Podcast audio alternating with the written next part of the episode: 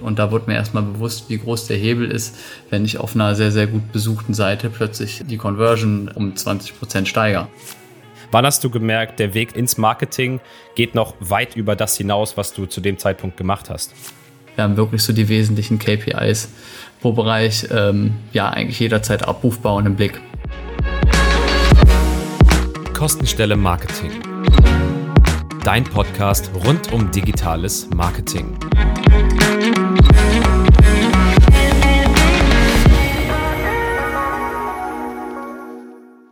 Da sind wir wieder. Herzlich willkommen zu einer neuen Folge Kostenstelle Marketing. Es ist ein schöner Tag draußen, die Sonne scheint. Ähm, es ist eigentlich auch eine angenehme Temperatur im Gegensatz zum letzten Mal.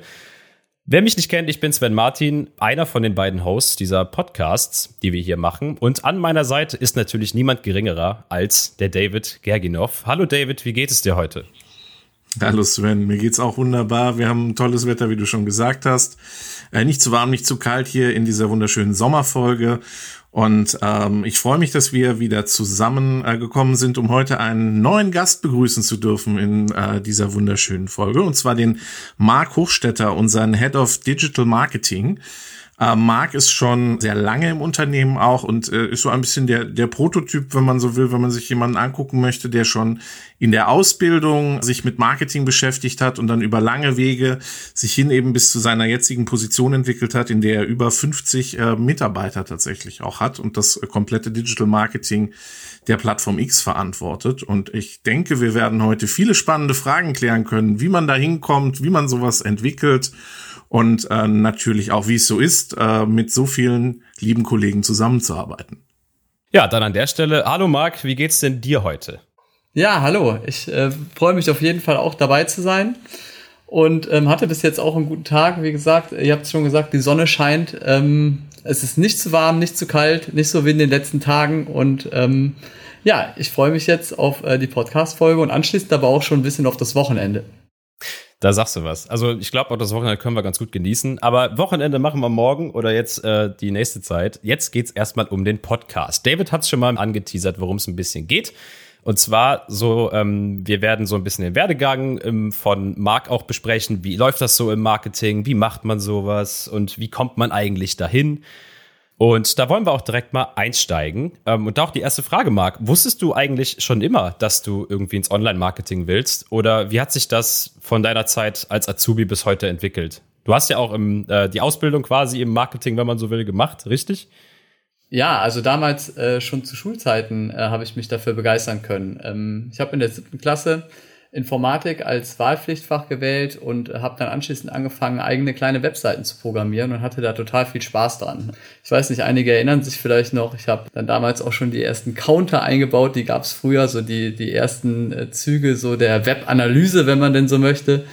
Hab dann DEVU-Adressen erstellt. Ich weiß nicht, das ist mittlerweile schon ziemlich alt. Die DE-Domains waren zu teuer. Sehr, sehr viele Verlinkungen, die dann ähm, ja meine irgendwo bei Yahoo gehosteten äh, eigenen Kreationen geführt haben habe dann äh, später auch mir ähm, damit ein bisschen Geld nebenbei verdient und habe für den Getränkemarkt eine Webseite programmiert, also das Ganze schon etwas professioneller gemacht. Und äh, ja, in der Ausbildung dann habe ich auch schon viel Wert darauf gelegt, schnell mich in diese Richtung zu entwickeln. Und ich meine, meine zweite Ausbildungsstation war im E-Business-Bereich. Habe dann damit SEO gestartet, ähm, später dann Performance-Marketing und E-Mail-Marketing gemacht. Ja, und im Endeffekt bin ich genau da dann auch hängen geblieben.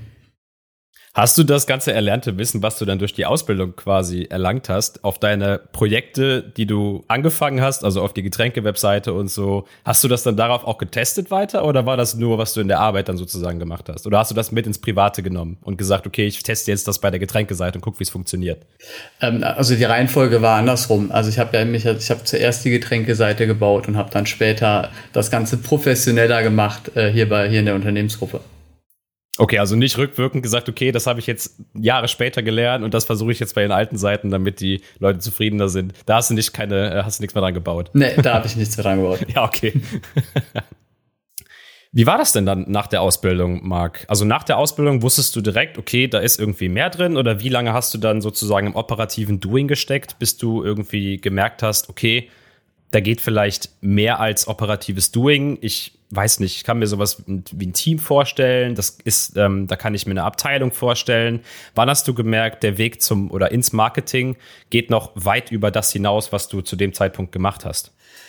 Ja, das hat auf jeden Fall ein bisschen gedauert. Ähm, ich wurde 2009 ja dann mit der Ausbildung fertig, wurde dann in Vollzeit übernommen, habe äh, dann auch noch ein nebenberufliches Studium gestartet, BWL mit dem Schwerpunkt Finanzdienstleistung und habe dann doch schon bis 2014 sehr operativ gearbeitet und 2014 meinen ersten festen Mitarbeiter eingestellt.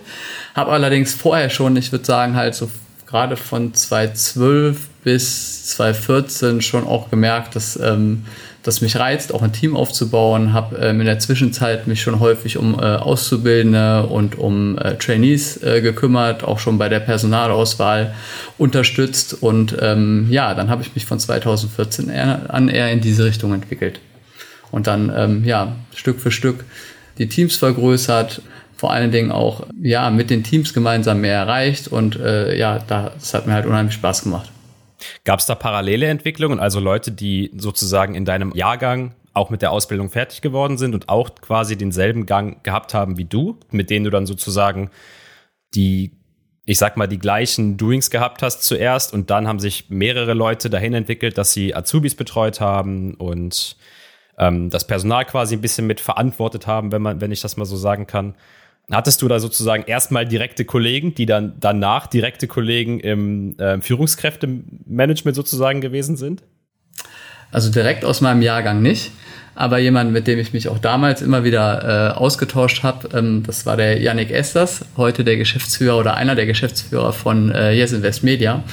Ähm, er war ein Lehrjahr über mir und wir sind damals schon gemeinsam in die Berufsschule gefahren und ähm, haben uns auf dem Weg dahin immer schon gut ausgetauscht. Damals noch ganz, ganz viel über operative Dinge, aber er hat sich äh, irgendwann dann aus dem Verlag heraus selbstständig gemacht, auch, ich meine, auch zwischen 2010 und 2012 rum. Und ähm, mit dem habe ich mich anschließend genau über diese Themen auch häufig unterhalten. Und tue das auch heute noch. Er hat ja auch ein gutes Sparring, wenn man so will. Ja, absolut. Äh, Marc, du hast vorher gesagt, äh, du hast da noch ein Studium draufgesattelt. Wie würdest du das aus deiner heutigen Perspektive sehen? Ist ein Studium ein Grundkriterium, das sich man unbedingt haben sollte im Online-Marketing? Oder reicht die Ausbildung oder macht man nur ein Studium? Was würdest du sagen, ist heute der beste Einstieg äh, aus deiner Sicht? Also ich glaube, da muss man unterscheiden zwischen äh, früher und heute. Also zu der Zeit, als ich das Studium gestartet habe, ähm, ja, das war auch 2009, hat man jetzt fürs Online-Marketing im Studium nichts gelernt. Das war halt ähm, das, was man da zu, zu, zum Thema E-Business gelernt hat, war super basic. Das, was äh, ich fürs Online-Marketing an Know-how brauchte, habe ich weitestgehend ähm, hier gelernt. Und ja, es war auch ganz, ganz viel Learning by Doing. Heute, glaube ich, sieht das anders aus. Es gibt heute schon jede Menge richtig spezialisierte Studiengänge, die sich aufs Online-Marketing spezialisieren, mit vielen Dozenten, die aus der Praxis kommen, viel Erfahrung gesammelt haben da würde ich schon sagen, dass das auf jeden Fall hilft und dass die Ausbildung an den Hochschulen da schon mittlerweile sehr solide ist. Ist das quasi auch schon so ein, ja, wie soll man sagen, versteckter Hinweis an alle, die sozusagen denselben Weg gehen wollen? Sollte man dann studiert haben? Oder was würdest du so Azubis, wenn du jetzt überlegst an deine eigenen Ausbildung und Studiengänge, was würdest du denen mit auf den Weg geben, wenn sie sagen, okay, wie komme ich ins Marketing? Was hättest du für Tipps an Leute, die jetzt in diese Richtung gehen? Also ich würde das nicht als Bedingung sehen. Ne? Ich glaube, das ist äh, stark äh, typabhängig und die Voraussetzung auch für eine Karriere ist meiner Meinung nach nicht das äh, Studium. So sehen wir das, glaube ich, auch größtenteils alle hier bei äh, der Plattform X. Nichtsdestotrotz, wenn ich jetzt rein für mich spreche, mir hat das Studium nach der Ausbildung schon geholfen, ähm, nochmal so eine äh, Vogelperspektive auf viele Dinge einzunehmen. Ich kam halt super stark aus dem Operativen und ähm, das hat mir halt geholfen, strategischer zu denken. Wie schwer war das denn eigentlich für dich, Marc, wenn du oder als du den Führungsposten dann bekleidet hast, sage ich mal, vom operativen Doing loszulassen? War das schwer für dich? Hast du so nachgetrauert da oder wie war das für dich? Hat das lang gedauert? Ja, was heißt, hat das lange gedauert? Ich würde sogar sagen, manchmal tut mir das heute noch weh. Also okay. ich weiß nicht, jemand, der äh, gerne und viel auch operativ gearbeitet hat, trauert dem Ganzen schon ein bisschen nach. Aber ich meine, ähm, irgendwann musste ich mich entscheiden und ähm, es war definitiv dann irgendwann eher meine Passion, sich um ähm, Mitarbeiterentwicklung, Mitarbeiterrecruiting und Co. zu kümmern. Und äh, da habe ich, wie gesagt, auch ganz, ganz viel Spaß dran. Trotzdem juckt es mich manchmal immer noch an den, in den Fingern und ich würde mal wieder gerne eine, äh, ähm, eine Landingpage selber bauen oder äh, auch nochmal eine Google Ads-Kampagne machen. Du hast ja ja, einen sehr, sehr großen Bereich, wie ich finde, den du mittlerweile verantwortest und der fast, soweit ich das weiß, 50 bis 60 Mitarbeiter ne, in der Abteilung. Wie, wie behält man denn über so viele Leute den Überblick? Weil du hast ja dahingehend auch die Verantwortung. Ne? Wie, wie machst du das? Also ich habe ähm, exzellente Bereichsleiter für alle Online-Marketing-Disziplinen und ähm, die unterstützen mich auf jeden Fall dabei, den Überblick zu behalten. Wir ähm, setzen uns vor allen Dingen auch gemeinsam mit den eigentlichen Spezialisten, die in den Teams der Bereichsleiter arbeiten, ähm, Ziele, die wir dann auch gemeinsam tracken. Das ähm, machen wir zum Beispiel über unsere äh, QBRs und äh, auch über unsere Confluence Dashboards. Kannst du vielleicht noch mal kurz erklären, was ein QBR ist in drei Sätzen? Also was mache ich in einem Quarterly Business Review? Ja, äh, selbstverständlich. Das ist so, ein, äh, so eine der Abkürzungen, die bei uns hier bei der PLX äh, total ähm, da geläufig sind, aber okay. Ich, ich setze es nochmal neu an. Ja, stimmt. Gut. Quarterly Business Reviews sind Reports, die ähm, ja die Führungskraft gemeinsam mit dem Team äh, für seinen Verantwortungsbereich einmal im Quartal erstellt und äh, reported werden alle wesentlichen KPIs und Ereignisse, die äh, in dem Quartal jeweils äh, stattgefunden haben. KPI an der Stelle sind Key Performance Indicator. Das sollte beim Marketing bekannt sein, denke ich. Ne? Also für alle, die es nicht wissen, jetzt wisst ihr es. Wir, wir müssen dringend noch ein Glossar ja, wir, an äh, Kostenstelle ja, Marketing dran kleben. Packen wir in die Beschreibung. Äh, langfristig. So. Ja, ja, packen wir in die Beschreibung, genau. Genau. Das äh, Markt, da höre ich aber auch schon raus. Ihr seid ja sehr zahlengetrieben dann an der Stelle. Ne? Oder wir sind sehr zahlengetrieben. Ja, absolut. Ähm, was auch vielleicht wichtig ist, diese äh, QBRs sind jetzt nicht die einzigen Stellen, an denen wir reporten. Also wir machen das ja nicht nur quartalsweise, sondern in dem Detailgrad quartalsweise mindestens genauso wichtig, wenn nicht sogar noch wichtiger sind ähm, die Confluence Dashboards, unsere äh, Data Reports, auf die man äh, sogar live zugreifen kann, die mittlerweile ziemlich ausgefeilt sind. Das heißt, wir haben wirklich so die wesentlichen KPIs pro Bereich, ähm, ja, eigentlich jederzeit abrufbar und im Blick. Das ist ja sicher für dich auch eine Erleichterung mit der Anzahl von Menschen und Teams, äh, dass du die Zahlen auf einen Blick sehr schnell hast. Das heißt, wie muss ich mir so einen Tag bei dir vorstellen? Du kommst morgens rein und guckst dir erstmal die Zahlen an äh, und holst dir dann einen Kaffee oder äh, sieht das anders aus? Äh, ja, das kann man schon so sagen. Also, äh, wie du schon gesagt hast, ich bin ein sehr zahlengetriebener Mensch. Und ähm, genauso starte ich den Tag. Ja, ich gucke erstmal, wie waren die Werte äh, des Vortages und ähm, ja, guck dann äh, gegebenenfalls auch auf bestimmte Kennzahlen nochmal genauer hin. Ich weiß nicht, zum Beispiel die Double Opt-in-Rate ist so ein Case. Da sehe ich halt sofort, wie ist der Tag vorher gelaufen, wie viel haben wir investiert, wie viele neue Leads haben wir gewonnen, bouncen wir vielleicht gerade irgendwo, stellen wir unsere E-Mails nicht gut zu, äh, sind die Double Opt-in-Raten gerade gefallen und ja, geht dann ähm, gegebenenfalls mehr ins Detail und hakt dann auch bei dem jeweiligen Experten nochmal nach. Das wäre jetzt auch meine nächste Frage gewesen. Gehst du erstmal zu dem Bereichsleiter dann oder gehst du direkt zu dem einzelnen Fachmann und fragst direkt mal nach? Aber ja, finde ich gut so. Dann, du hast eben schon gesagt, ein Case, die Double-Up-In-Rate von eben dem Bereich, den du gesagt hast, gerade bei E-Mail-Marketing oder bei Crow. Wir hatten ja schon ganz, ganz viele Teams bei uns und ganz, ganz viele Fachbereiche bei uns in unserem Podcast. Wer sie nicht gehört hat, die anderen Folgen alle anhören, bitte. Ähm, da erfahrt ihr relativ viel über diese jeweiligen anderen Bereiche.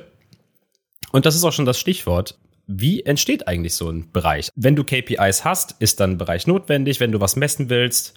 Oder wie würdest du entscheiden, okay, für diesen Case gibt es so viel Bedarf, dass du da eine Abteilung drum bauen möchtest? Und wie geht sowas, wie, wie läuft sowas ab?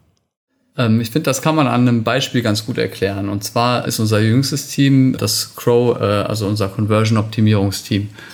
Und ähm, da war es halt damals so, dass die Conversion-Optimierung in, in jede andere Online-Marketing-Disziplin mit reingespielt hat. Also der Performance-Marketing-Manager hat die Conversion-Optimierung auf seinen Landing-Pages selbst gemacht. Der E-Mail-Marketing-Manager hat auf die E-Mails geguckt und hat da die Conversion-Optimierung gemacht.